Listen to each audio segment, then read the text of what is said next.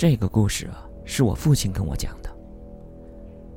这是一个有关于未知世界的事情。下面，我就给大家分享一下。一九九七年那会儿，集体企业转为民营企业的当口，我爷爷时任集体企业厂长，我父亲当时分管销售，也是一个小头目吧。所以他可以晚上不用值班，直接回家。我们家就在附近。九七年的春节，也是在二月份，企业里面都放假了，工人们都欢天喜地的回家过年。值班的人员一如既往的在值班室里打牌，以消遣时间。因为，真的是太无聊了。偌大的厂区，一个人都没有。除了值班人员，也就只能听到风刮过的呼呼的声音。白天的时候还觉得没什么，而到了晚上，就觉得格外的孤独。每到夜晚，值班人员需要巡逻。厂区特别的大。往往需要两到三个值班人员分头巡逻，而事情，也就是在这个时候开始的。那天晚上没有月亮，看不清东西，所以值班人员照例打着手电，他们分头去巡逻。这三个人，我暂且称为小 A、小 B、小 C。当小 A 巡逻到模具车间的时候，车间是进不去的，因为这个时候一般情况，到了春节都要用封条给封住。本来很平常的巡逻一圈以后，小 A 就往回走。毕竟那么黑漆漆的晚上，一个人还是有点害怕的。可是就在这时候。他走着走着，就感觉身后好像有种嘎嘎的声音。他第一反应是一种鸟叫，所以他就没有理会。但是那个声音越来越大，而且貌似是从身后的模具车间里发出来的。在这个黑漆漆的夜晚，小 A 走在黑漆漆的路上。突然之间，身后发出了这种声音。任谁都会害怕吧。所以小 A 马上就大声的招呼，把小 B 和小 C 给叫了过来，一起去探查。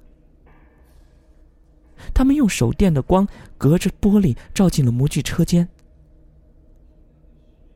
可是手电的灯光太暗了，几乎什么都看不到。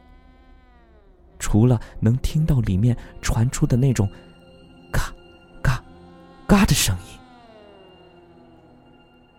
当时小 A 他们就认为可能的确是一只鸟飞进了车间，于是就想着去赶，把鸟给赶出来。而事情的奇怪点就在这里，他们在赶的时候，起初那个声音只是在车间里冲撞。你们可以想象成是声音一会儿在车间的东面，一会儿到了西面，就像一只鸟飞来飞去一样。然后值班人员卯足了力气，使劲的赶。忽然之间，那个声音就不见了。对，就是不见了，莫名其妙的就消停了。于是他们三个人相视一笑。以为自己把那个东西给赶走了，可是忽然之间，这个声音就出现在了厂区的一座水塔上，而且是提高了分贝的那种特别尖锐的嘎嘎声。可是模具车间和水塔之间至少离了有两百米，而这个声音停歇才半分钟都不到。他们当时几个值班人员简直吓得都快尿裤子了，于是他们马上通知了我父亲。我父亲就连夜赶到了厂里。听了他们说完了之后，就觉得这个事情特别的不对劲儿。在这说一句，我的太公是当年文革时期看风水、画符治病的，所以当年很多的书籍就流传到了我父亲和我叔叔那边。我父亲到了厂区之后，领着值班人员细细的听了会儿那个声音，然后带领着大家继续干。事后，父亲讲，那个声音一会儿在水塔，一会儿在东，一会儿在西，一会儿又去了外面的村庄。他们本想把他赶出厂区，可是怎么都赶不动。就这么一折腾，把我父亲和他几个值班的人员累得够呛。